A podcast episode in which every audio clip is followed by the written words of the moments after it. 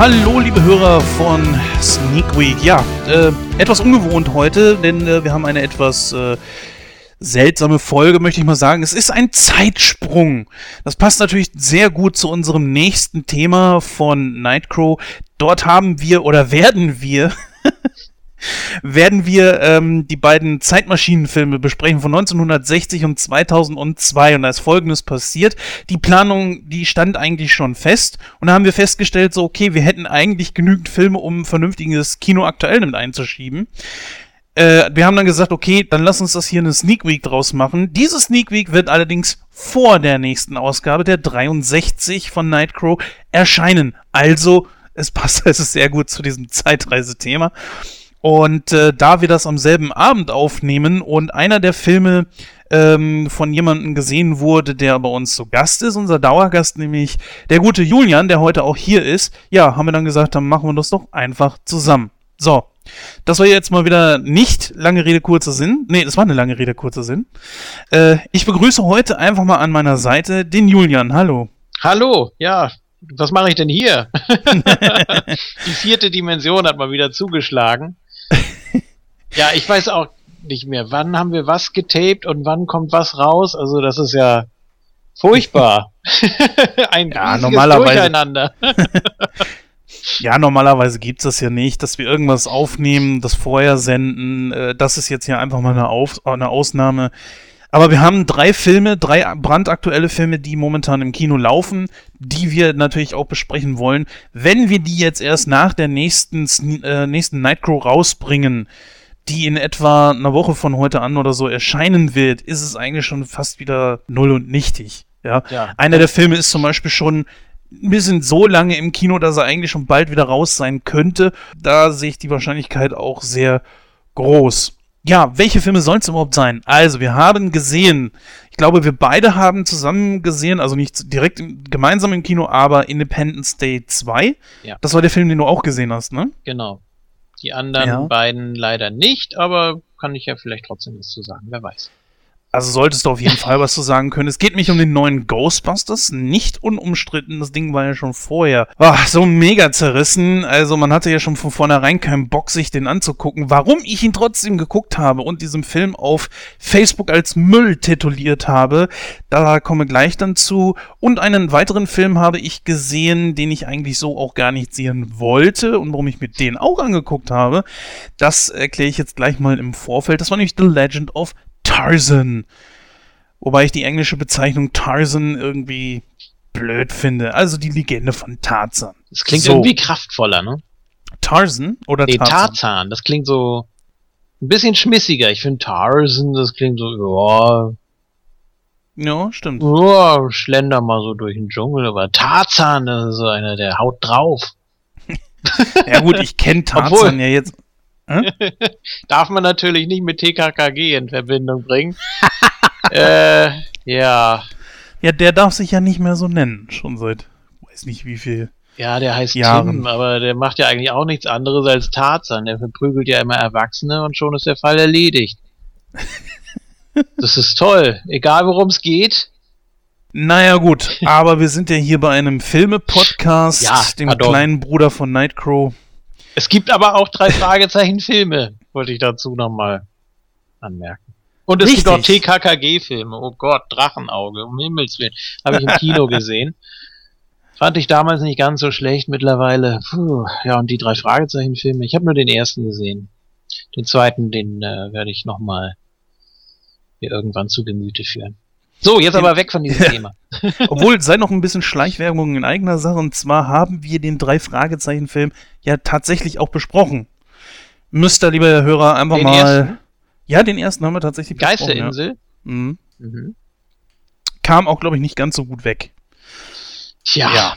Was du seit 30 Jahren äh, nur über Audio kennst und dann plötzlich auf Leinwand siehst, äh, ja. ist schwierig. Ist genauso wie mit Büchern. Ja, kurz noch, äh, normalerweise ist das ja hier ein Podcast, der eigentlich sich um Sneaks dreht. Äh, eine Sneak ist heute nicht mit dabei, ist aber nicht schlimm. Wir haben ja schon immer mal Kinofilme so besprochen und auch gerne mal eine Sneak Week gebracht, ohne dass wir einen Sneak-Film gesehen haben. Ich denke allerdings trotzdem, dass diese drei Filme genügend für Gesprächsstoff sorgen werden. Ja, fangen wir mal einfach, glaube ich, von vorne an und zwar bei dem Film, den wir beide gesehen haben, ja. Independence Day 2. Ja, Independence Day 1 kennen wir, glaube ich, alle. Genau 20 Jahre ist es her. Wir haben äh, dort damals Will Smith in einer seiner ersten großen Hauptrollen gehabt und äh, Bill Pullman und ja, wer war noch dabei? Äh, Jeff Goldblum. Jeff Goldblum natürlich. Judd Hirsch war dabei, kennen wir alles aus Taxi zum Beispiel. Randy Quaid war damals noch dabei. Auch, ja, da ja. waren eine Menge Leute mit dabei. Ja, im neuen Film jetzt ähm, ähnliche Besetzung. Jeff Goldblum, Bill Pullman wieder mit dabei. Liam Hemsworth ist jetzt mit dabei, der, der kleinere Bruder von, äh, oder ist der große Bruder, weiß ich gar nicht. Äh, müsste eigentlich von Chris Hemsworth sein, und zwar äh, dem Tordarsteller, kennen wir ja mittlerweile alle. Äh, Chris Hemsworth übrigens werden wir leider gleich auch drüber sprechen müssen. ja, man kommt ja nicht drum rum. Ich war, wenn wir Ghostbusters besprechen, geht's ja nicht anders. Achso, ich dachte, er ist Tarzan. Wäre vielleicht auch nicht die falsche Wahl gewesen. so vom Körperbau her wäre es ja okay gewesen. Ne? Naja, auf jeden Fall. Ähm, Torzahn. Naja, gut, okay. Weiter, der war schlecht. Wenn du so weitermachst, kommen wir nie durch den Film. nee, lauf gerade erst warm. Ja, Produktionsjahr ist natürlich klar, 2015, 2016. Äh, Roland Emmerich hat wieder Regie geführt und äh, die ganze Handlung spielt einfach 20 Jahre danach und ist eigentlich auch schnell erzählt. Äh, Julian, vielleicht möchtest du es übernehmen. Die Geschichte von äh, Independence Day 2. Ja, ja, er hat ja den Untertitel Wiederkehr, worauf auch immer das dann gemünzt sein soll. Ich weiß gar nicht, hat er im Original auch einen Untertitel? Ja, Re Resurgence. Wiederkehr. Hm? Gut, worauf sich das dann auch immer bezieht, wahrscheinlich von den Aliens oder so. Wobei die ja schon, schon, da ja. sind auf der Erde. Naja, egal. Äh, die wachen ja nur auf aus ihrer aus ihrer Starre. Ja, wir sind 20 Jahre, logischerweise, nach dem ersten, 1996. Ähm, man hat sich die Technologie der Außerirdischen, die man damals ja erfolgreich besiegt hat, äh, zunutze gemacht hat auch einige Gefangene genommen von diesen besonders hübschen Kreaturen, hat die eingesperrt. Ja, und jetzt gibt es es äh, gibt Signale, unter anderem für äh, Bill Pullman und Brent Spiner, die Schädelzirpen kriegen und Albträume und was weiß ich nicht alles, sich deshalb etwas wieder anbahnt, äh, worauf man damals schon gewartet hat seitens der Außerirdischen. Ich weiß gar nicht, sind wir hier spoilerfrei? Ähm, wir können ja an dieser Stelle mal sagen, dass es auf jeden Fall eine Spoilerwarnung ist. Ne, das, also wir werden hier schon auf die Filme entsprechend eingehen. Nicht so wie direkt in Nightcrow, also so eine extreme Besprechung wird's jetzt nicht. Aber ähm, ja, gehen wir mal eine Spoilerwarnung raus. Gut, es soll auch eine äh, große Feierlichkeit geben, wo die Leute von damals sämtliche Militärs und äh, Einsatzkräfte nochmal zu Wort kommen sollen. Ja, und dann kommt es, wie es kommen muss. Es kommt wieder zu einem Angriff mit einem Raumschiff, das äh, 5000 Kilometer groß ist, also unvorstellbar. Der eigentlich, ja, das eigentlich alles sofort wegpusten müsste, aber es lässt sich angenehm viel Zeit damit auch noch einige qualvoll sterben können. Ist ja auch schön, so für, für die Effekte dann. Äh, das rauscht dann eben so über die Erde hinweg und nimmt nach und nach die Erde ein. Und ja, sämtliche Obrigkeiten und so haben da natürlich nichts mehr zu melden. Es sind alle ein großes Volk und das wird auch nochmal sehr betont und man versucht sich den Aliens ein weiteres Mal entgegenzustellen. Also es gibt natürlich eine kleine Ungereimtheit und zwar äh, betrifft das den Charakter von Brent Spiner, wo jeder gedacht hat, Dr. Oaken ist eigentlich tot. Ist allerdings nicht, der liegt, glaube ich, dann nur im Koma, ne? Ja. 20 Jahre lang im Koma ist natürlich Wahnsinn. Ich, ich wäre, glaube ich, so deprimiert, wenn ich merke, ich bin 20 Jahre älter. Boah, ich weiß nicht, wie ich damit umgehen würde, aber er nimmt ja sehr locker. Ja, und genau das ist halt eben das Problem bei diesem Charakter. Er taucht sofort auf und also er wacht auf und hat auch wieder alles, von allem irgendwie eine Ahnung und dies und hier und dort und bla und blub und schmeißt sich auch sofort mitten in die Arbeit rein und man denkt sich so, hallo, äh, in den 20 Jahren ist ein bisschen was passiert und er weiß wieder von vorne bis hinten alles, was, was da los ist. Das kann meiner Meinung nach nicht funktionieren. Äh, natürlich hat der gute Will Smith gesagt, er möchte in diesem Film nicht mitspielen. Er weiß, glaube ich, auch warum. Deswegen ist man ähm, ja ausgewichen, sage ich mal, und hat einen neuen Schauspieler genommen, wie hieß er, Jesse Usher oder so? Ja, genau, Jesse Usher. Ja, hat seine Sache ganz gut gemacht. Liam Hemsworth auch, aber die beiden passten genauso wenig zusammen wie Will Smith und Jeff Goldblum im ersten Teil. Jeff Goldblum hat natürlich so die absolute Hauptrolle in dem Film, da jetzt Will Smith nicht dabei war. Wer die deutsche Synchro gesehen hat. Der wird natürlich ein bisschen enttäuscht gewesen sein. Die deutsche Synchronstimme ist natürlich leider verstorben. Jetzt musste jemand anders übernehmen. Äh, man kann es natürlich verstehen, ob das jetzt die beste Wahl gewesen ist, weiß ich nicht. Martin Umbach, also ist eigentlich äh, sehr gut und sehr passend gewählt. Hätte ich so nicht gedacht, ist ziemlich authentisch und ich meine gerade Jeff Goldblum, der jetzt nicht so, ja, wie soll ich das formulieren, so kraftvoll spricht, sondern eher so dieser äh, äh, Typ ist, ähm, hat man ganz gut übernommen, finde ich. Also es ist dichter dran vielleicht, ähm, aber es fehlt doch schon eine Menge. Ich äh, finde, wenn man, ja, das, das wird jetzt natürlich so losgehen. Ich werde äh, noch etliche Filme sehen mit Schauspielern, die ursprünglich von Arne Elsholz gesprochen wurden. Da wird dann auf jeden Fall für mich äh, auf den ersten Eindruck die Hälfte fehlen, ganz klar. Ja, auf jeden Fall. Ja, also ich sag mal, bevor wir jeden einzelnen Charakter durchgehen, ähm, sticht für dich irgendeiner besonders heraus oder so? Nee, das war auch so ein bisschen das Problem. Also man hat die alten ja reaktiviert, hat gleichzeitig neue eingeführt. Äh, Hauptdarsteller, wenn man das so nennen kann, weiß ich gar nicht, ob man da Jeff Goldblum nehmen soll oder doch Hemsworth. Ich bin mir nicht sicher. Das ist, das ist schwierig zu definieren, wer da wirklich eine große Hauptrolle hat. Aber darum geht's ja eigentlich auch in dem Film, dass alle irgendwie gleichwertig sein sollen und alle ein Volk und äh, also vielleicht ist das sogar beabsichtigt so, dass da keiner besonders heraussticht. Ich weiß es nicht. Das kann natürlich sein, ich weiß es wirklich auch nicht. ähm, ich sag mal nur so, Jeff Goldblum ist ja jetzt der absolute Alien-Experte und ah, was, was soll das, Mann? Der war Fernsehtechniker. Ich meine, gut, er hat ein bisschen mehr Ahnung gehabt als wie ein ganz normaler Fernsehtechniker. Aber trotzdem, ich weiß auch nicht, Bill Pullman ist genauso viel am Platz. Irgendwie in diesem ganzen Film fehlt mir einfach irgendwie was. Er fängt noch ganz verheißungsvoll an. Das will ich gar nicht sagen. Judd Hirsch macht auch wieder eine ganz gute Rolle, obwohl man da auch hätte mehr rausholen können. Dass der nochmal mitspielt in seinem Alter, das hätte ich jetzt nicht gedacht, aber okay. Äh, auf ihn habe ich mich unter anderem am meisten gefreut, weil er als äh, Julius Levinson in, im ersten Teil ja mit die besten Gags auch hatte und auch ja. sehr äh, ich sag mal, somit einer der besten Auftritte im ersten Teil.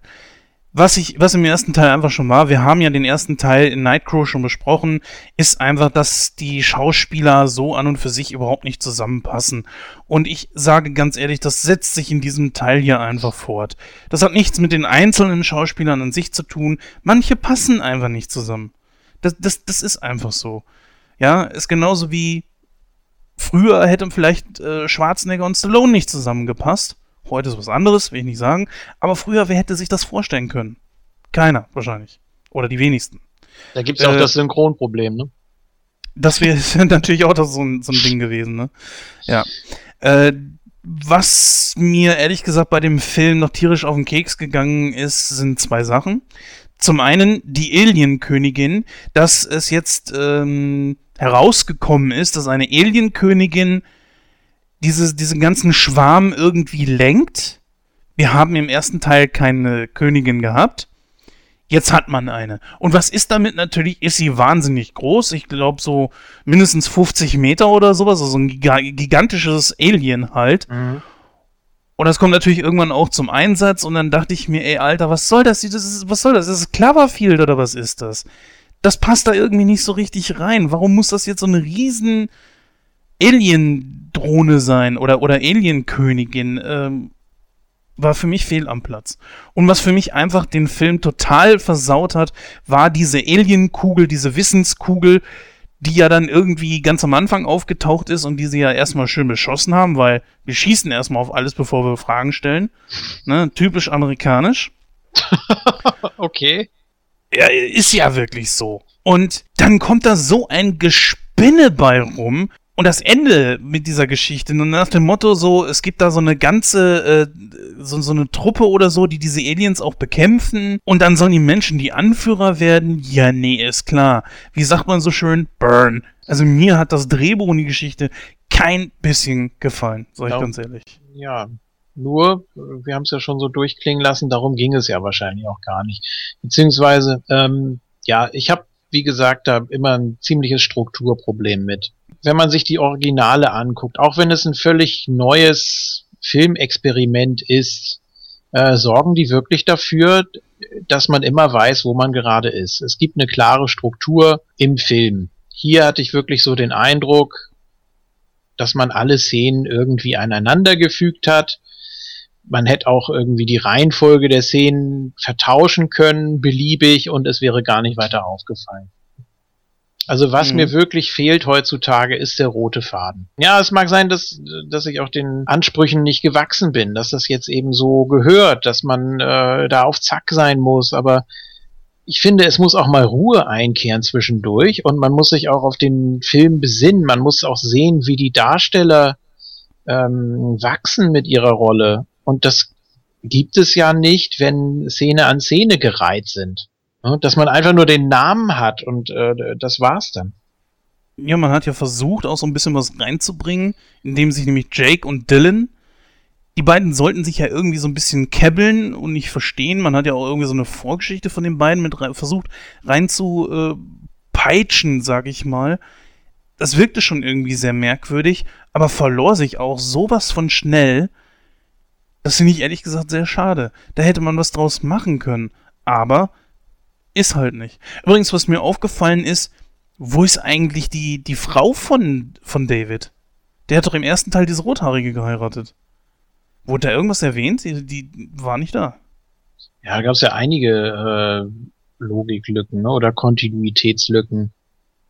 Ich weiß nicht, wahrscheinlich kann man das auch gar nicht so 20 Jahre später an der Stelle weitererzählen oder da sämtliche Lücken schließen oder was. Mir ist es auch nicht aufgefallen. Naja, und auch ein bisschen schade fand ich, dass es wieder so ein extrem großes Raumschiff sein musste. Ich weiß nicht, ob das tatsächlich ein bisschen größer war als das äh, Mutterschiff aus dem ersten Teil. Ja. Es wirkte zumindest so. Ja, im ersten Teil war es ja so, dass es mehrere äh, Besatzungsschiffe waren auf den einzelnen Kontinenten. Hier war es ja wirklich eins, was die ganze Welt irgendwie umspannt hat. Ich glaube, Oder? den Atlantik, ne? irgendwie so, also riesig. 5000 ja. Kilometer ist natürlich, äh, ja, musst du erstmal Anfang und Ende finden. also der Satz war natürlich schon geil. Also der Film hat genauso wie jeder Film auch so seine Momente. Und das fand ich schon ziemlich geil, wo die da meinten so, das wird auf, wird auf der Erde landen. Wo? Atlantik. Ja, wo im Atlantik? Nein, nein. Auf dem Atlantik. Den ganzen Atlantik. Ja. Okay. das hat natürlich schon was. Aber dieses ganze Schiff hat ja genauso wie das vorherige Schiff gar nichts gemacht. Das hat überhaupt keinen Sinn gehabt. In dem Moment, wo die Alien-Königin besiegt wurde, das ganze System bricht zusammen. Und was fällt den Aliens ein? Na, wir hauen dann einfach mal ab. Und es musste natürlich durch die Kugel auch noch wieder mal, es hat natürlich noch nie zuvor einer geschafft, eine Königin zu töten. Und dann sind die Menschen natürlich die allerersten, die das geschafft haben. Dann machen wir sie natürlich auch zu unseren Anführern. Und ach, ach komm, das ist. Was, was ich sagen muss, ist, der Film hat schöne Effekte gehabt. Das CGI wurde sehr intelligent eingesetzt und hatte auch wirklich schöne Momente, wo man dann auch keine Wackelkamera oder so mit bei hatte. Das fand ich ziemlich cool. Diese Momente waren wirklich toll gemacht. Aber vom Schauspielerischen her. Es wirkte natürlich um einiges flüssiger als im ersten Teil. Ne? Man merkt natürlich innerhalb von 20 Jahren, da ist noch viel Mechanik drin, da äh, sieht man noch meinetwegen hier ein Greenscreen und da noch irgendwie so, so ein Bildfehler oder sonst irgendwas und hier ist es natürlich bis zur Perfektion getrieben und äh, sehr, sehr flüssig. Und es wirkt auch im Kino entsprechend gut. Aber das, das darf nicht alles sein. Das ist, äh, ich weiß nicht, ich konnte mich damals eigentlich mit allem identifizieren. Mit, äh, mit der Kulisse, mit den Darstellern, mit der Geschichte, mit den einzelnen Szenen, mit der Musik, ja, und auch die ganzen, die ganzen Bilder und die, ja, mit dem, mit dem weißen Haus und das, das wirkte alles irgendwie noch anders. Und jetzt hattest du, wie gesagt, Szene an Szene und hier wird geballert und gesprengt und ja, ein paar jüngere Darsteller, die längst nicht die Ausstrahlung der alten Garde haben, meiner Meinung nach. Äh, und die alte Garde eher so wirkt, als ob man sie aus Mitleid nochmal eingesetzt hat und um da irgendwie ja unsere Generation nochmal mit zu kaschen. Aber ich weiß nicht. Es war für mich überflüssig. Es war kein, kein schlechter Film an, an, als, als äh, eigenes Werk gesehen vielleicht. Äh, weiß ich nicht. Wahrscheinlich sogar überdurchschnittlich im Vergleich zu dem Rest, was heute so läuft. Ähm, aber im Vergleich zum ersten meiner Meinung nach nicht zu gebrauchen. So, genug Hass losgeworden. ja, muss ich auch sagen. Also die CGI hat natürlich, also man sieht natürlich den, den Riesensprung, den es gemacht hat von 96, obwohl die Effekte 96 auch schon nicht schlecht waren. Mhm. Ne? Und da hat man ja auch schon mit Computern gearbeitet. Ich meine, 96 ist äh, 5, 6 Jahre nach Terminator 2. Terminator 2 hat gezeigt, was die Computertechnik damals schon drauf hatte. Und, äh, oder auch Jurassic Park. Ne? Das fand ich eigentlich schon ganz gut praktische Effekte genutzt mit CGI als Unterstützung, fände ich in Ordnung. Dass CGI das komplett übernimmt, naja, weiß ich nicht. So in Weltraumszenen oder so, ja, ist okay. Da habe ich da so kein Problem mit. Äh, ich bin ja nicht so der große CGI-Gegner wie die meisten, aber. Hm. Und vor allen Dingen, es ist einfach wieder so dieses Problem, was wir schon in den Filmen der letzten Monate und Jahre jetzt so haben. Es ist mal wieder die totale Weltzerstörung und wir haben, glaube ich, einfach einen Punkt erreicht, wo ich mir sage, ich muss das auch nicht mehr sehen. Ant-Man hat's vorgemacht, ja. Es muss nicht wie bei Superman, also äh, Man of Steel, dann komplette, es reicht auch das kleiner, weniger. Okay, bei Independence Day ging's natürlich nicht anders. Das möchte ich dem Film zugestehen. Vielleicht kommt er einfach zu einer total falschen Zeit. Ich weiß es nicht. Aber ich sage ganz ehrlich, dass für mich bei diesem Film eigentlich fast gar nichts stimmt. Man muss ja auch dazu sagen, das war ja damals nicht so wirklich äh, auf einer Science-Fiction-Welle, sondern es ging ja auch so Richtung Katastrophenfilm. Ne? Und dann äh, kamen ja auch noch diverse weitere. Ich weiß jetzt nicht in welcher Reihenfolge, vielleicht waren auch welche davon äh, vor Independence Day, aber es gab ja noch äh, Deep Impact, Twister, Armageddon, das kam dann ja alles noch so. Ähm, sprich, das war auch noch eine ganz andere Zeit. Und man hat vielleicht einen ganz anderen Bezug dazu gehabt. Und heute, wenn du dir die Filme von heute so anguckst, dann zielt das gar nicht mehr so in diese Richtung, sondern es wirkt dann eher nur noch wie so ein, wie so ein Aufguss. Und man erinnert sich gar nicht so wirklich an die Zeit damals, als man noch so wie verrückt allen Katastrophenfilmen hinterhergerannt ist. Mm, Spielt da vielleicht auch mit rein? Na klar, spielt das da mit rein. Ist ja, ist ja auch nicht schlimm. Oder Dantes Aber, Peak. Nochmal so als Beispiel da hinzugefügt. Mit, es gab ja alles Mögliche, ne? Es gab ja Stürme, Vulkanausbrüche, keine Ahnung, Überschwemmungen, Asteroiden. Das war ja wirklich so, ja, Ende 90er bis Anfang 2000er vielleicht. Das war ja schon wirklich ziemlich krass damals das Genre. Wurde ja sehr bedient. Stimmt, ja. Hm. Gut, äh, bewerten wir den Film mal kurz eben, dann gehen wir auch schon zum uh. nächsten über. ich muss eine Bewertung haben, okay. ich bin jetzt gemein, weil ich den mit dem ersten vergleiche, was man natürlich nicht machen soll. Also ich finde äh, so die, die Effekte und sowas, das finde ich alles in Ordnung. Boah, war auch viel Arbeit drin, hat man sich auch viel überlegt wahrscheinlich, was man da machen kann. Ich mochte die Anfangsidee mit der übernommenen Technologie. Die Darsteller, die Darsteller, ja. Also so ein bisschen, so ein bisschen verblasst, ne? Kann das sein? Irgendwie, also so äh, Bill Pullman, der hat ja zwar schon wieder eine tragende Rolle gehabt, aber irgendwie doch nicht so ganz in Erscheinung getreten. Jeff Goldblum genauso. Äh, wie gesagt, Liam Hemsworth hat für mich eigentlich so den Film mitgetragen, wenn man das so als Hauptdarsteller bezeichnen kann. Ähm, hat trotzdem nicht so ganz bei mir connected. Ähm, William Fitchner ist eigentlich auch so, ich finde, der sieht so krank aus. Hat der irgendwas? Ich, ich, ich weiß es nicht, aber ich mag den eigentlich auch. Äh, Charlotte Gainsbourg, also auch ganz nett zu sehen, dass sie noch was anderes als ihre Verstümmelungspornos macht. ähm, ja, war auch okay in der Rolle, ne? Also hat man ihr durchaus abgekauft. Ja, und Brent Spiner natürlich, den, den muss man ja einfach irgendwie mögen. Also von den Darstellern her fand ich es okay. Das ist echt schwierig. Also wenn ich jetzt den ersten mit dem damaligen Erlebnis, den ich auch damals übrigens im Kino gesehen habe und auch schwer beeindruckt war, wenn ich den eher weiter oben ansiedeln würde, rein hypothetisch bei 70, 80, dann müsste ich da jetzt schon einiges runtergehen und vielleicht, na, ah, ich habe heute einen guten Tag, 62, so.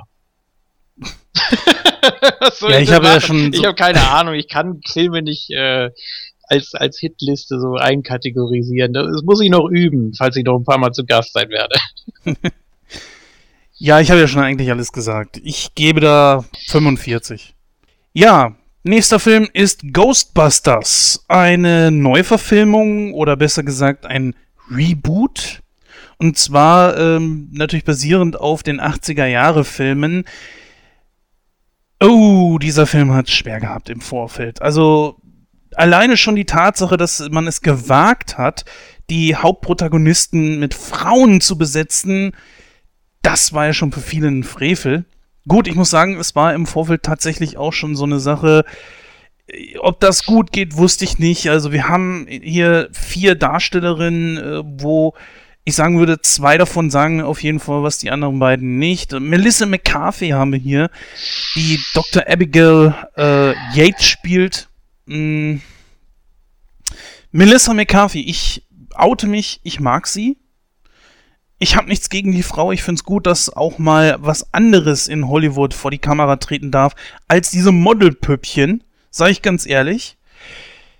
Kristen Week ist nur der Name, der mir etwas sagt. Und äh, Kate McKinnon und Leslie Jones sagen mir gar nichts. Überhaupt nichts. Macht aber nichts. Muss es ja auch nicht. äh, trotzdem ist es natürlich so, so eine Sache. Können diese vier mit solchen Schauspielern wie Bill Murray, Dan Aykroyd oder Harold Ramis oder Ernie Hudson mithalten? Äh, und dann natürlich damals diese prominenten Nebendarsteller, Sigourney Weaver, Rick Moranis, das waren ja alles Namen in den 80ern. Natürlich Sigourney Weaver auch heute noch. Und wie gesagt, der Film hatte ja schon extrem mit Kritik zu kämpfen, bevor er überhaupt in die Kinos gekommen ist. Jetzt habe ich ihn mir angeguckt. Ich wollte es eigentlich nicht. Äh, das bin ich ja noch schuldig zu sagen, warum ich das überhaupt gemacht habe. Genauso wie mit Independence Day beziehungsweise äh, Legend of Tarzan. Independence Day hat damit ja gar nichts zu tun. Ähm, es gibt von, von äh, Cinemax eine Aktion. Da kann man sich eine von insgesamt drei Karten kaufen. Äh, ich glaube, ein Sommerticket, Hero-Ticket und Science-Fiction-Ticket, glaube ich, heißt das. Und da sind pro Karte sind fünf verschiedene Filme. Das heißt also jetzt nicht fünfmal jeweils die gleichen, sondern äh, verschiedene. Und da sind zum Beispiel Legend of Tarzan und Ghostbusters mit auf einer Karte drauf gewesen, die ich mir gekauft habe. Diese Karte kostet 22 Euro und für diese Karte darf man in jedem Film, von der da drauf ist, also fünf, jeweils einmal rein. Sprich, also zahlt man pro Karte oder pro Film dann 4,40 Euro. So, und die kauft man auf jeden Fall mit. Das ist ein sehr gutes Angebot, wie ich ja. finde. Und ja. zwei von diesen Karten habe ich. So, und ich lasse natürlich als äh, Cineast, lasse ich da natürlich keinen Film aus, ist ganz klar. Ja, Legend of Tarzan und Ghostbusters habe ich mir beide zusammen hintereinander angesehen. Zuerst äh, Legend of Tarzan, danach Ghostbusters. Ghostbusters hatte ich mich mehr drauf gefreut und Legend of Tarzan habe ich einfach so mitgenommen. Das reichte für mich. Äh, darauf gefreut oder so. Also der Film war mir eigentlich soweit egal. Jetzt war aber halt eben mit dabei. So, jetzt aber erstmal zu Ghostbusters. Worum geht's in dem Film? Tja, um vier Mädels, die sich zusammentun und Geister jagen. Mehr kann man ja. da wirklich nicht sagen. Ja. Haben, haben Sie denn die, also jetzt innerhalb der Handlung, haben die die Originale als Vorbild oder ist es von der Geschichte her ein kompletter Reboot? Es ist beides. Ach. Also, ja, du hast also e extrem viele Elemente da drin, die äh, zu dem alten Film gehören. Zum Beispiel äh, wollen sie in das alte Spritzenhaus einziehen, also dieses Feuerwehrhäuschen da. Ist ihnen anfangs zu teuer, am Ende kriegen sie es allerdings doch, weil sie die Stadt gerettet haben. Und dann wird ihnen äh, dieses Häuschen von der Stadt bezahlt. Das ist das gleiche, was damals die Ghostbusters in den Originalfilmen auch benutzt haben. Äh, du siehst Slimer zum Beispiel, der ist mit dabei. Ziemlich dämlich, dass er jetzt, äh, ich meine, er klaut irgendwann Ecto 1 und fährt damit durch mhm. die Gegend. Eher komisch. Ziemlich dämlich ist, es taucht noch ein Slimer auf, noch ein weiterer Slimer, ein weiblicher. Natürlich. Alter, nein. Wa warum? Naja, gut. Gibt's denn noch die Marshmallow-Frau? Nein, aber es gibt den Marshmallow-Geist. Und es gibt ihn auch nicht.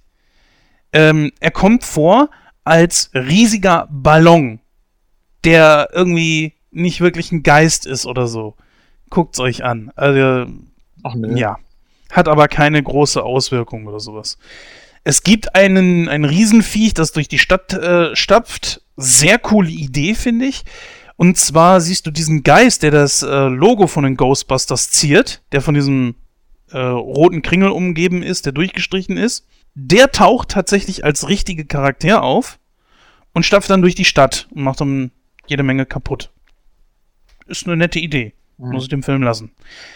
Es gibt natürlich extrem viele Cameos. Äh, sind natürlich die ganzen alten Schauspieler mit dabei. Bill Murray ist ganz kurz mit dabei. Äh, ist, glaube ich, auch der längste Cameo. Hm, ja, ob man den gut findet, muss jeder für sich selbst entscheiden.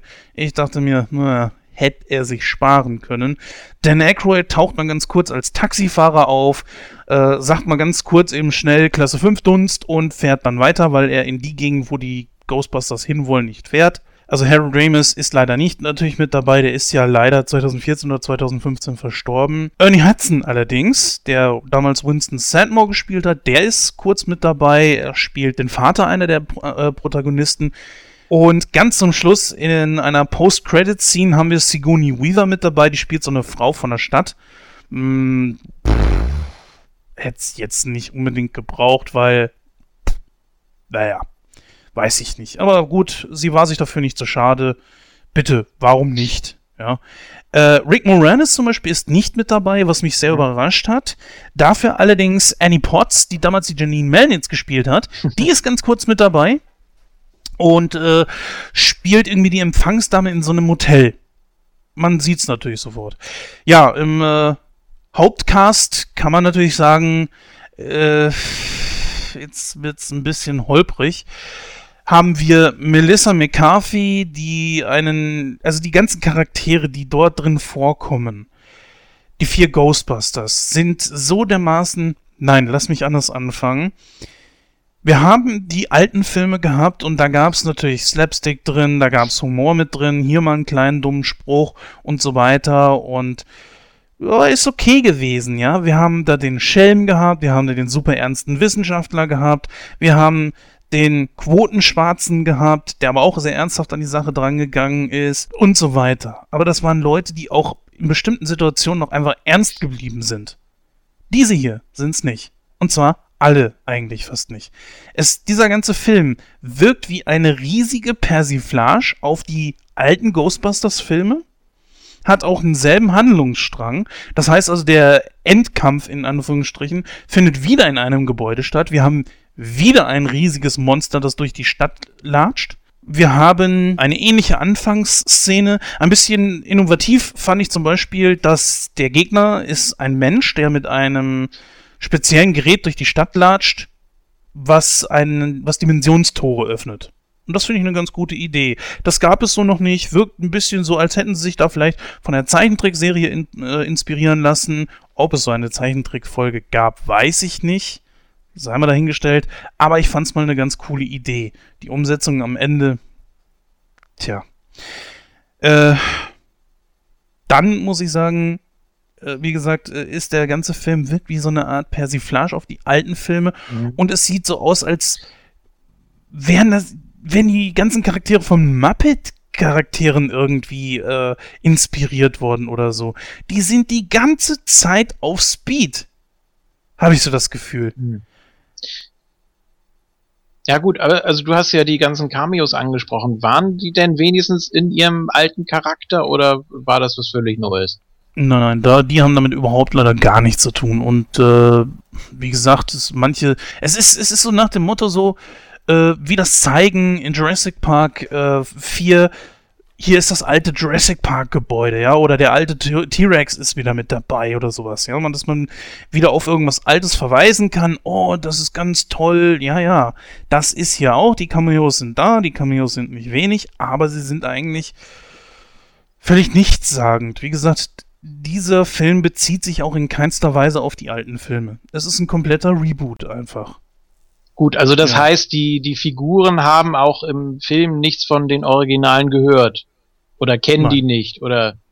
Nein. Also, das also, meinte ich vorhin. Weil sie ja, ja irgendwie vielleicht ja. Äh, eine Vorbildfunktion erfüllt hätten oder sowas. Also Gar ich nicht. habe mir, nee, ich habe mir vorher äh, auch gar nichts durchgelesen oder so, weil mm. ich völlig unbefangen äh, vorher in diesen Film gehen wollte. Ich habe aber trotzdem natürlich mitgekriegt, wie zerrissen der wurde. Und äh, da muss ich sagen, das war eigentlich ganz gut, denn ich konnte mir so bessere Meinung über den Film bilden. Dieser Film hier bezieht sich im Grunde genommen gar nicht auf die alten Filme. Ich hatte irgendwann mal gedacht, okay, vielleicht kommt jetzt irgendwie sowas wie, naja, es ist ja schon mal irgendwo was äh, gewesen und da gab es diese vier Typen etc. pp. Gar nicht. Nö. Zum Beispiel Ach. Bill Murray taucht da plötzlich auf, ist so ein Typ, der sagt, es gibt keine Geister, ich will jetzt den Geist sehen. Und die haben aber gerade einen Geist in so einer Ektofalle, glaube ich, und nennt sich doch, glaube ich, Ektofalle oder so, lassen den Geist dann in ihrem Gebäude frei, um dem Typen zu zeigen, es gibt doch Geister. Und was macht der Geist? Der erschreckt Bill Murray so, dass der aus dem Fenster fliegt und tot ist. Dann haben wir als Sekretär Chris Hemsworth, der schlimmer ist als als Kelly Bundy. So saudumm und dämlich. Äh, es sollte natürlich auch viele Gags hervorrufen und so weiter und so fort. Hat's auch getan. Also, um auf den Punkt zu kommen, dieser Film nimmt sich in keinster Weise irgendwo selber ernst, was ihn leider von dem anderen Film dann einfach abhebt. Manche sagen auch Gott sei Dank. Ich persönlich denke einfach, man muss das von der Warte sehen, ähm, wenn du einen lockeren Film sehen willst, wo äh, so Ghostbuster-mäßig irgendwas ist, also so eine Art, du möchtest einen Melissa McCarthy-Film sehen, geh da rein, du hast wahrscheinlich Spaß.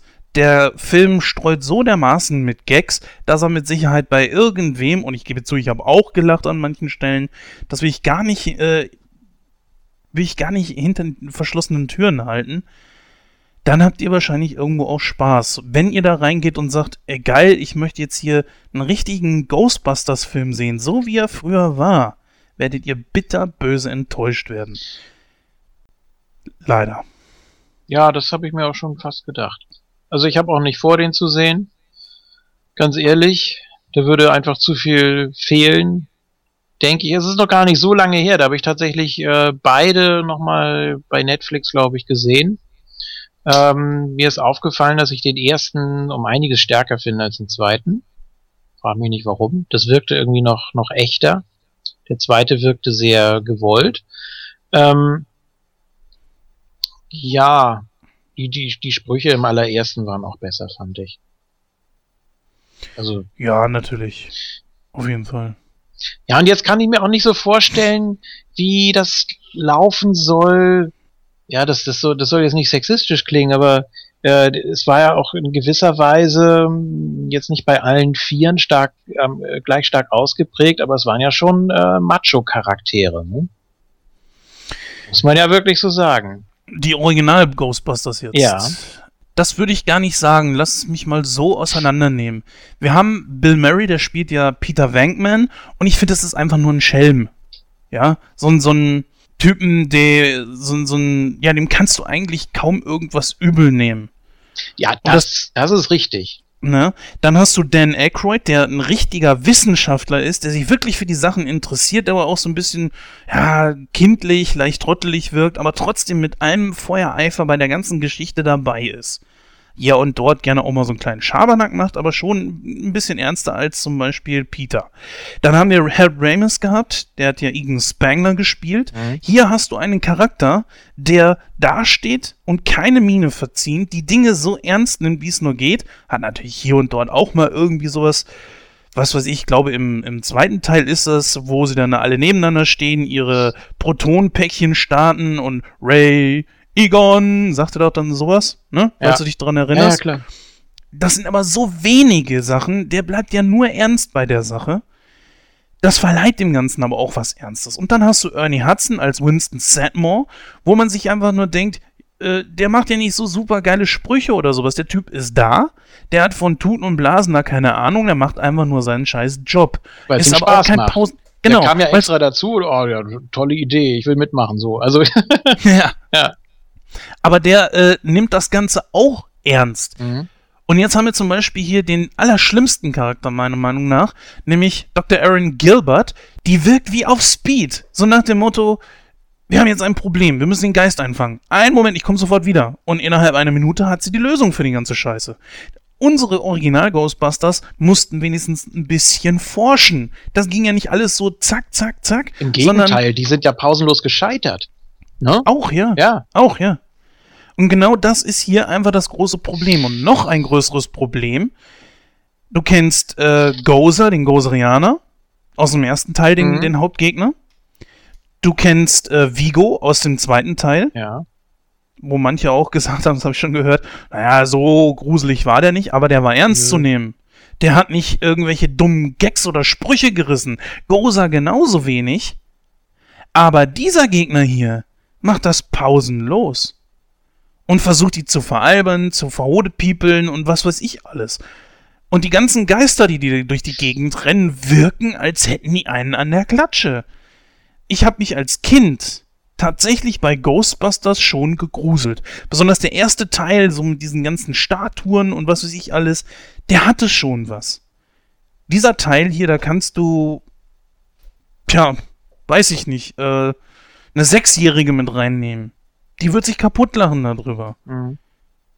Zum Beispiel, äh, das sieht man auch im Trailer, dieser riesige Geist, der auf diesem äh, Konzert auf der, auf der Schulter von dieser schwarzen Schauspielerin äh, äh hockt. Du musst dir nochmal angucken, wie das gehandhabt wird. Nee. Also, wie gesagt, als Melissa McCarthy-Film, weißt du, so nach dem Motto, Kopf aufsägen, Hirn rausnehmen, in Spiritus legen, Kopf zu, dann kannst du ihn dir angucken. Aber als Ghostbusters-Film, nein. So. Ich möchte ihn auf zwei Arten bewerten. Ähm, als Melissa McCarthy-Film, so nach dem Motto hier und aus, bla bla, kriegt er 45, 40 Prozent. Als Ghostbusters-Film kriegt er 3 Prozent, Schluss aus, Kiste zu, nächster Film. Also würdest du dich da irgendwo in der Mitte bei Paar 20 vielleicht oder so mit anfreunden oder ja, ich weiß es nicht. Kann ich ja nicht, kann ich ja nicht beurteilen. Also ich möchte ihn nicht sehen. Es tut mir leid. Ich werde auch in Zukunft dann entsprechend nichts zu sagen können.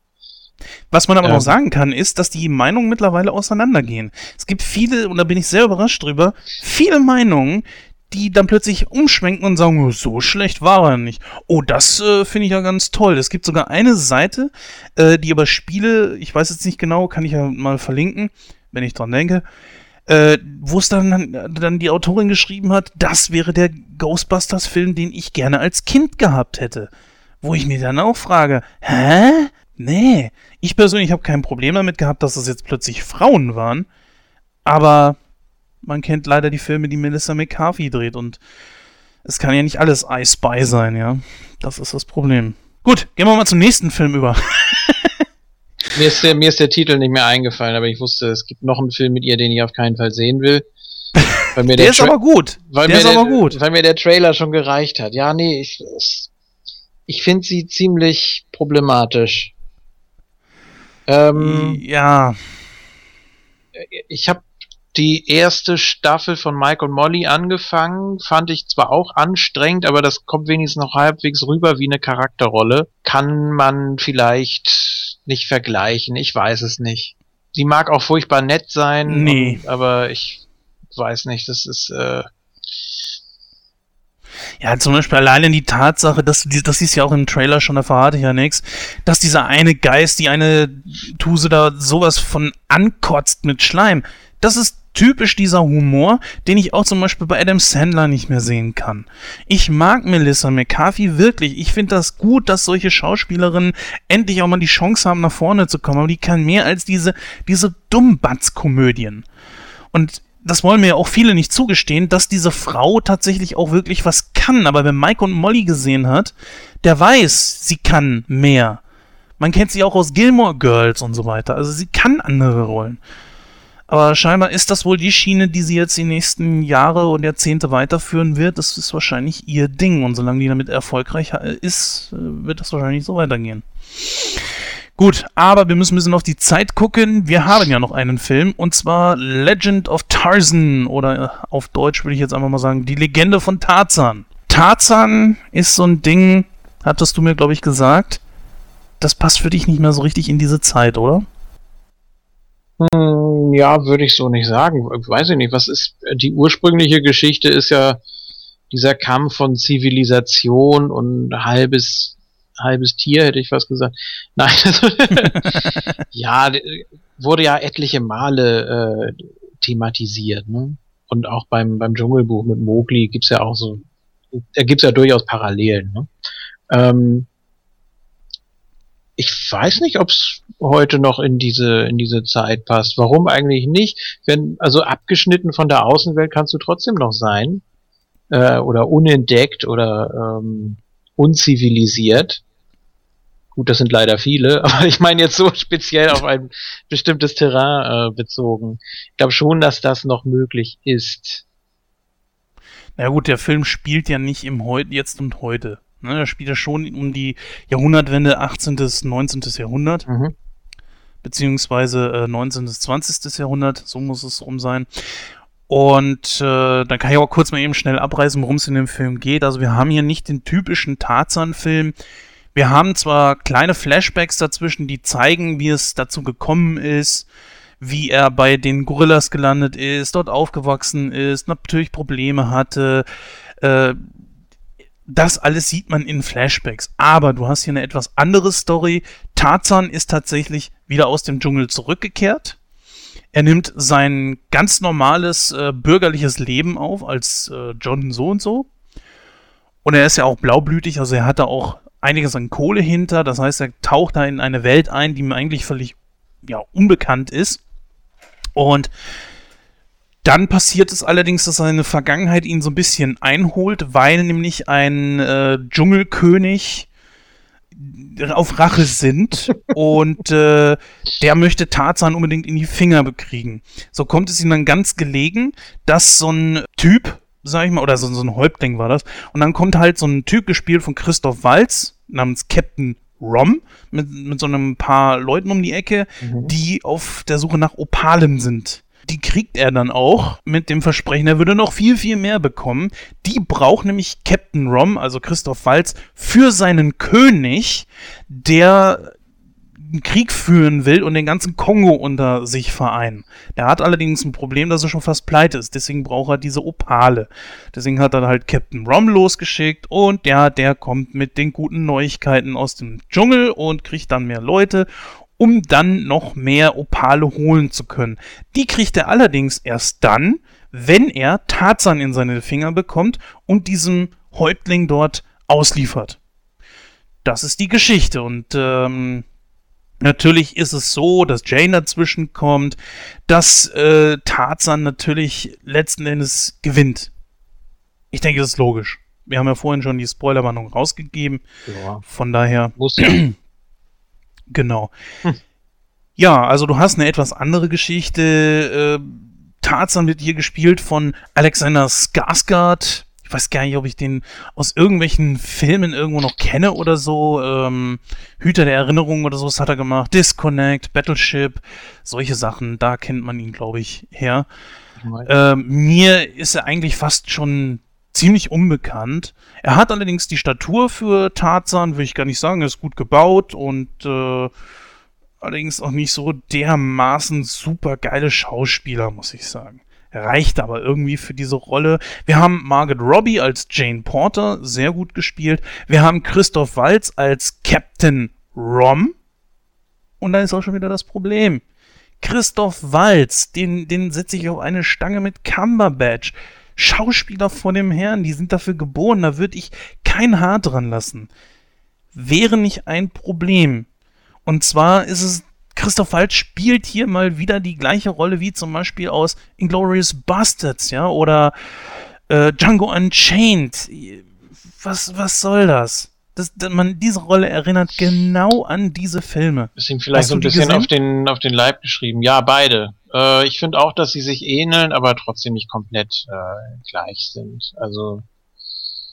Das stimmt wohl, aber äh. irgendwann muss auch, glaube ich, mal gut sein. Also. Der Mann hat so viel mehr drauf und äh, klar, damals bei Inglorious Bastards da hat einfach Tarantino jemanden gesucht, der das spielen kann. Der hat ja auch schon fast aufgegeben. Und dann kam ihm Christoph Waltz unter und er hatte seinen Schauspieler und der wurde da ja auch für ausgezeichnet, glaube ich, mit einem Golden Globe oder sogar einem Oscar. Ja. Weiß ich nicht genau. Ja, mit einem Oscar, ne? Ja. Hm. Sogar, glaube ich, als einziger Schauspieler aus einem Tarantino-Film, der einen Oscar gekriegt hat dafür. Ähm, wie dem auch sei, es ähnelt diesen Figuren leider ein bisschen zu sehr ist vielleicht, wie du sagst, eine Paraderolle, aber einmal zu viel gesehen. Ja, ich habe ihn, hab ihn ja damals schon in diesem Fernsehfilm gesehen, äh, der Amokläufer von Euskirchen. Und das ist auch äh, sehr, sehr harte Kost. Und auch da ist er natürlich völliger Psychopath. Ne? Und ich habe auch mal ein Interview mit ihm gesehen. Ähm, der kriegt keinen einzigen Satz am Stück raus. Das, nee, das ist, das ist wirklich ein Phänomen. Also so gut er auf der Leinwand auch ist, so unbeholfen wirkt er eigentlich oder so, so verplant irgendwie. Ich weiß es nicht, ich kann das ganz schlecht beschreiben. Ganz komischer Typ. Aber auf jeden Fall, die Filme sind natürlich äh, Gold. Das ist natürlich klar. ja, er hat, er, hat, er hat das gewisse Etwas, er hat den It-Factor, wie man sagen würde. Und äh, deshalb wird da auch noch einiges kommen. Gut, also dass der Mann auch einfach was anderes drauf hat, das zeigt er ja in vielen verschiedenen anderen Rollen, Gottes Gemetzels zum Beispiel. Richtig, Großartig. stimmt, den habe ich natürlich auch noch gesehen. Also sind es ja. mittlerweile vier. Okay, kommen dann vielleicht noch ein paar. Green Hornet. Green Hornet fällt mir ein, wo er auch was etwas anderes gespielt hat. Solltest du mal gucken. Ist zwar auch ein, ein Heldenfilm, super Helden-Heldenfilm, ohne super zu sein. Also es ist nichts Außergewöhnliches dabei. Aber ja, stimmt, jetzt wo du noch äh, Gott des Gemetzels angesprochen hast, wo er eigentlich einen völlig harmlosen Typen spielt, also auch so aus dem, aus dem Alltag gegriffen, ne? Mhm. Also äh, kein, kein fiesen Psychopathen oder so. Ich glaube, das wird er dann bei mir auch genauso wenig los wie Anthony Hopkins. Vor dem habe ich auch einfach Angst. Wenn der mir auf der Straße begegnet, dann laufe ich schreiend weg. Das ist, äh, ja, das, das ist einfach so. ich, ich kann mir nicht vorstellen, äh, mal zu Anthony Hopkins zu gehen, um ihn um, Auto, um ein Autogramm zu fragen, äh, weil ich denke, der frisst mich. Das ist, ja, die haben das dann weg einfach. Es, es tut mir leid, aber das, was sie, sie geprägt hat, das behalten die bei mir leider. Und äh, äh, Bei gut, Walz genauso, ne? Hm? Bei Walz genauso, ne? Es könnte sein, ja. Da denke ich auch immer, der ist mir immer einen Schritt voraus und der weiß genau, was ich denke und äh, ja, gleich wird er mich irgendwie umbringen. ja, ich weiß auch nicht. äh, naja, gut. Ähm, Aber das, das ist ja auch nicht. Das hm? zeigt ja auch, dass es ein sehr, sehr guter Schauspieler ist. Ne? Und äh, es ist ja nicht unbedingt immer. Natürlich ist es immer wichtig, dass man wandelbar ist und dass man alle möglichen Charaktere in allen möglichen Geschichten darstellen kann. Okay. Aber wenn einer sich so ins Gehirn einbrennt, dass man wirklich etwas Bestimmtes vermittelt, entweder ähm, bedingungslose Sympathie oder Angst oder äh, Respekt in irgendeiner Art und Weise, dann ist das ja auch eine Form von guter Schauspielkunst, finde ich. Also dann muss es nicht unbedingt immer sein, dass man mal den Ärzten und mal den Kasper und mal den äh, mal die große Persönlichkeit in einem Biopic oder sonst irgendwas spielt. Selbst wenn du die ganze Palette durch hast mit 20 verschiedenen Genres. Ähm, klar ist das auch gut und das ist auch wichtig. Äh, jetzt habe ich den Faden verloren. Aber es ist auch wichtig, dass du dass du etwas vermittelst, was man dir auch abkauft selbst wenn es immer das Gleiche ist oder was ähnliches ist. Wie gesagt, ich finde äh, Landau und Schulz auch nicht gleich. Weiß Gott nicht. Aber ja, aber viele gesagt, ne? Ja, es ist, es ist ein krasses Beispiel, aber. Aber dass du Angst vor Anthony Hopkins hast, das muss oh, ja. peinlich sein. Damals nach äh, das Schweigen der Lämmer ist ihm nämlich, weil er, er wurde seiner Frau zu gruselig, dass sie abgehauen. Die hat einfach Angst vor ihm gehabt danach.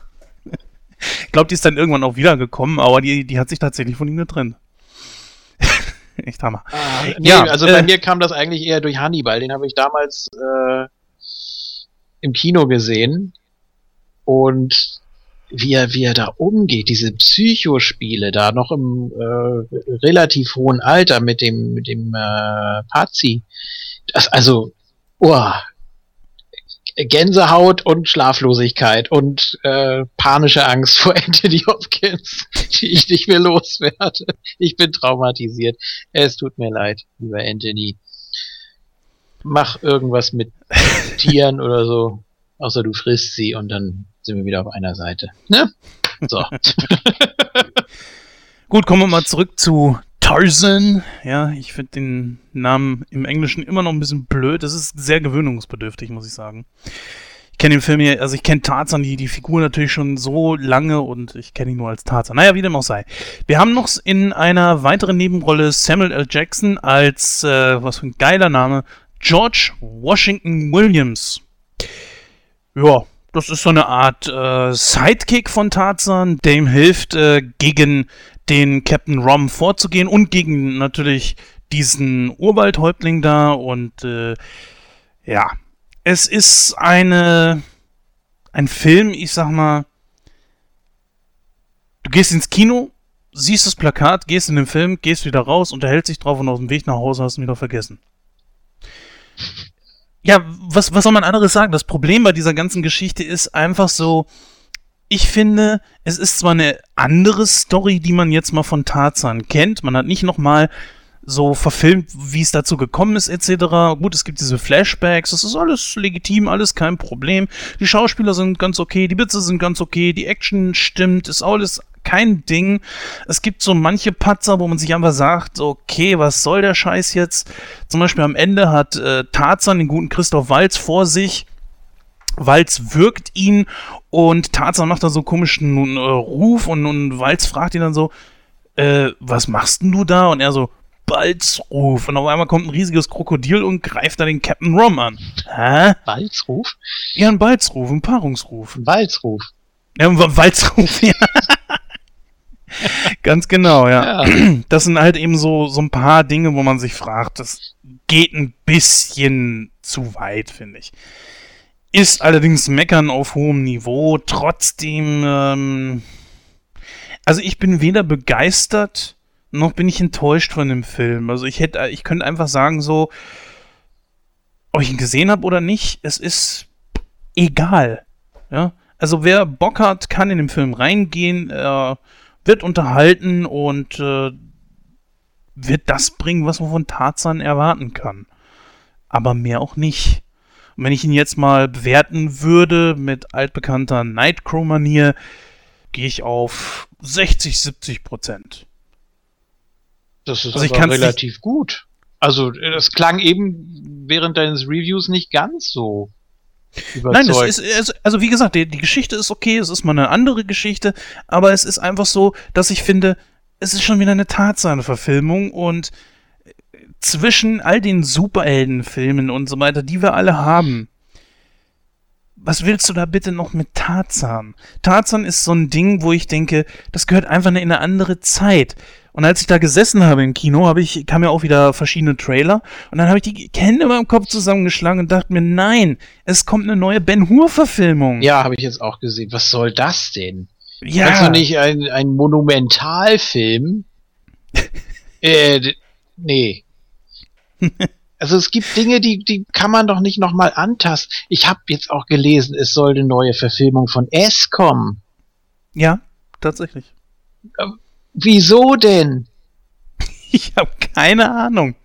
Ich meine, darüber, darüber kann soll man auch neu streiten, ob der, verfilmt ob der werden. gut oder schlecht war oder ich meine, es ist eine dreistündige TV-Produktion. Es gibt sicher einige handwerkliche Schwächen auch, aber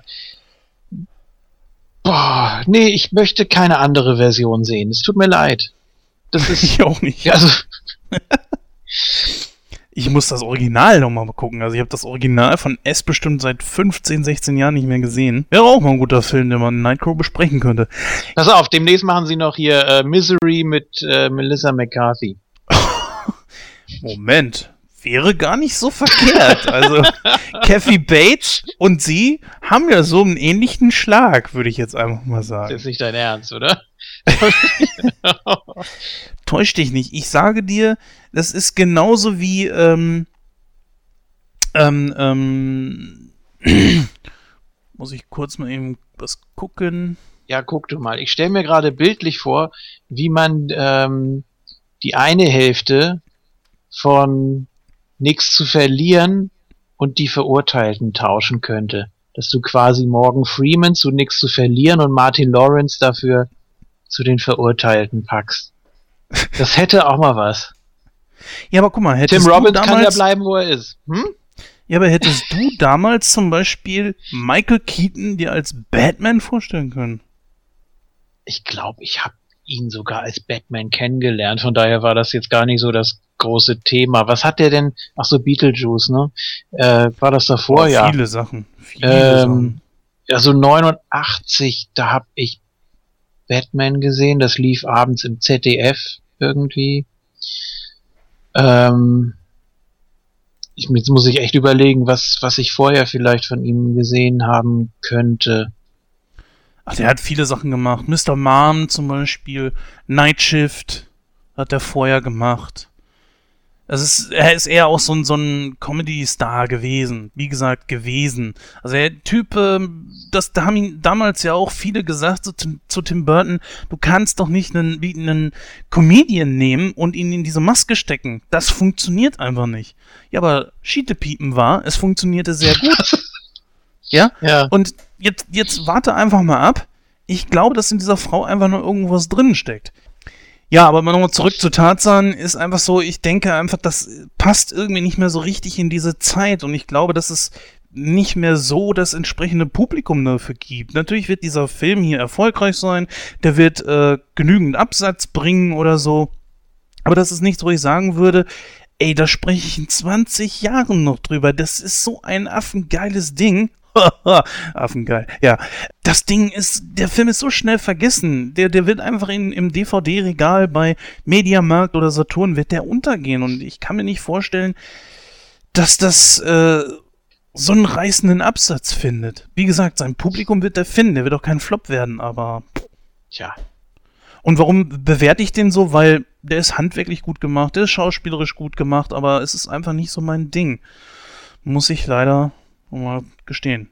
Ich glaube, du warst nur enttäuscht, dass am Ende nicht kam, Dear gehört, mein Herz. Nee, ich, ich, äh, äh, ich mag den, den Disney-Tarzan-Film auf jeden Fall. Habe ihn aber einmal zu viel gesehen.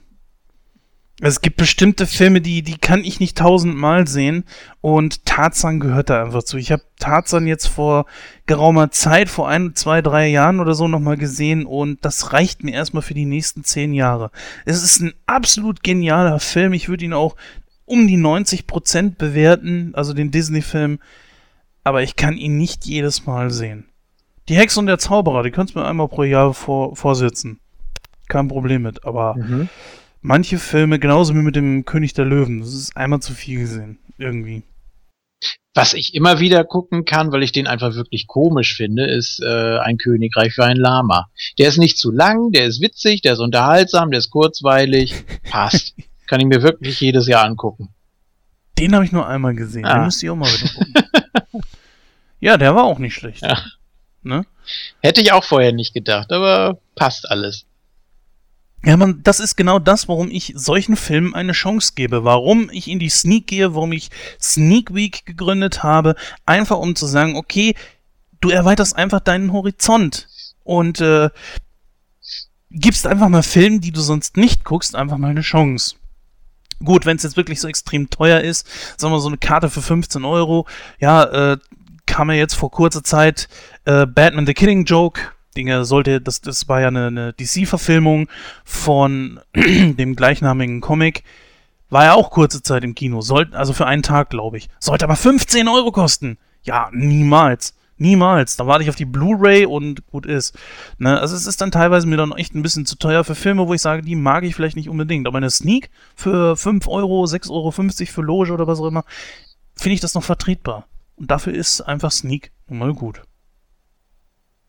Ja. ja, liebe Hörer, ähm, das war eine etwas längere Ausgabe. Heute mal das nach langer Zeit mal wieder mit einem Gast dabei.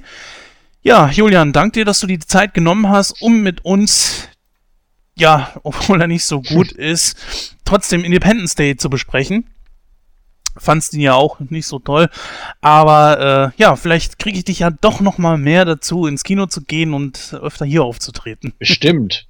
Was kommt denn jetzt so demnächst? Wahrscheinlich wieder hunderte von Comic-Verfilmungen.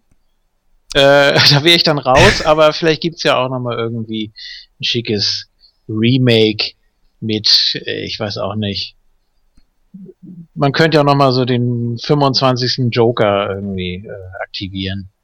Keine Ahnung, wer wird da passen? Ähm, Matthew Broderick oder so. ja. Also. ja, was kommt nicht. so in der nächsten Zeit? Also sind natürlich auch wieder so ein paar Sachen, die äh, mit Sicherheit groß einschlagen werden ein bisschen viel darüber diskutiert ist. Suicide Squad, die wird mit Sicherheit kommen. Das wird ja auch ein Thema bei uns werden, irgendwann mal, denke ich. Wir haben ja die beiden anderen Filme, die halt aus diesem großen oder noch kommend großen DC-Universum. Oh, hier, es kommt was, das dürfte dich vielleicht auch interessieren. Und zwar äh, Pete's Dragon, Elliot der Drache. Ach, das ist das Gleiche. Ich habe neulich einen Trailer gesehen von, El von, von Elliot. Schmunzelmonster, ne? Ist das? Ja, genau. Das ja, ist jetzt so eine Art Realverfilmung, mhm. also jetzt diesmal mit computeranimierten Drachen. Guck mal, und dann habe ich einen Trailer gesehen von Pete's Dragon und ich habe nicht gemerkt, dass das derselbe Film ist. so abgestumpft bin ich, was Trailer und solche Verfilmungen angeht. Das ist ja Wahnsinn. The Shallows kommt. Das ist ein Film, auf den warte ich, auf den sitze ich viel. Ich fürchte, ich kann echt enttäuscht werden. Die äh, Wahrscheinlichkeit ist sehr groß. The Shallows ist so ein Film, da äh, strandet so eine, so, eine, so eine Surferin äh, verletzt auf so einem Stein, auf so einem kleinen Felsen, der aus dem Meer herausragt und äh, gute 200 Meter oder 300 Meter, vielleicht auch 400, kann ich jetzt nicht sagen, ist nur der Trailer gewesen. Äh, Meter weiter ist bereits schon das Festland, aber zwischen ihr und dem Festland schwimmt ein extrem riesiger Hai. Hm. Und daraus das finde ich interessant, wie man daraus jetzt einen Film macht. Sowas mag ich aber. Ja, ich auch. Ich liebe äh, diese Situationsthriller. Äh, ich weiß nicht, ob das offiziell so heißt. Ich glaube, das heißt mehr oder weniger Kammerspiel, je nachdem, wo es stattfindet. Wo sich genau, dann in ja. Echtzeit äh, Situationen entwickeln und äh, sich Menschen daraus befreien müssen. Ich mochte sogar Open Water, darf ich gar nicht sagen. Und äh, welchen Teil? Beide. Und äh, auch Frozen, also nicht den von Disney, sondern den mit dem Sessellift. Und ja, überhaupt solche, solche Filme, die wirklich in Echtzeit eine bestimmte Situation darstellen. Und äh, das ist eigentlich mein, eigentlich ist das mein zweitlieblingsgenre nach Zeitreisen. Ja gut, so Road Comedy und sowas, das mag ich auch gerne, so nichts zu verlieren und so. Ey Mann, wo ist mein Auto? Sowas etwa? Ja, kommt drauf an. Also mit, mit Abstrichen. Den habe ich auch erst einmal gesehen. Ich glaube, nichts zu verlieren, sondern die 10, 12 Mal. Aber mh, hm, ja, gibt's schon, gibt schon einige Genres. Also ich merke schon, ich äh, tau hier langsam auf und äh, werde etwas flexibler, was das angeht. Ja, ich glaube, wir müssen uns die nächsten Jahre auch wieder darauf einstellen, dass mehrere Western kommen. Ich sehe gerade, die glorreichen 7 startet am 22. September zum Beispiel. Mhm. Ja, ist schwierig, weiß ich nicht. Also äh, gut, Denzel Washington, Chris Pratt sind beides extrem gute Schauspieler, mag ich auch gerne sehen. Ah, muss man abwarten. Also dann haben wir Snowden zum Beispiel noch, äh, ist ein Biopic. Startet auch am 22. September äh, mit J äh, Joseph Gordon-Levitt in der Hauptrolle. Würde ich sagen, ist okay. Bad Moms habe ich einen Trailer von gesehen, vergiss es, will ich nicht sehen. Äh, worauf können wir uns noch einlassen? Also, wie gesagt, Findet Dory, der kommt am 29. Im, ins Kino. Das wird mit Sicherheit noch ein sehr großer Kracher werden. Dann ist ja auch endlich das Sommerloch vorbei. Ich bin auch froh, dass es bald vorbei ist. Mm, Insel der besonderen Kinder. Mm, wer davon mal einen Trailer sehen möchte, sollte mal auf YouTube gehen. Sieht ganz interessant aus. Könnte auch wieder was für mich sein. Ist übrigens auch von Tim Burton.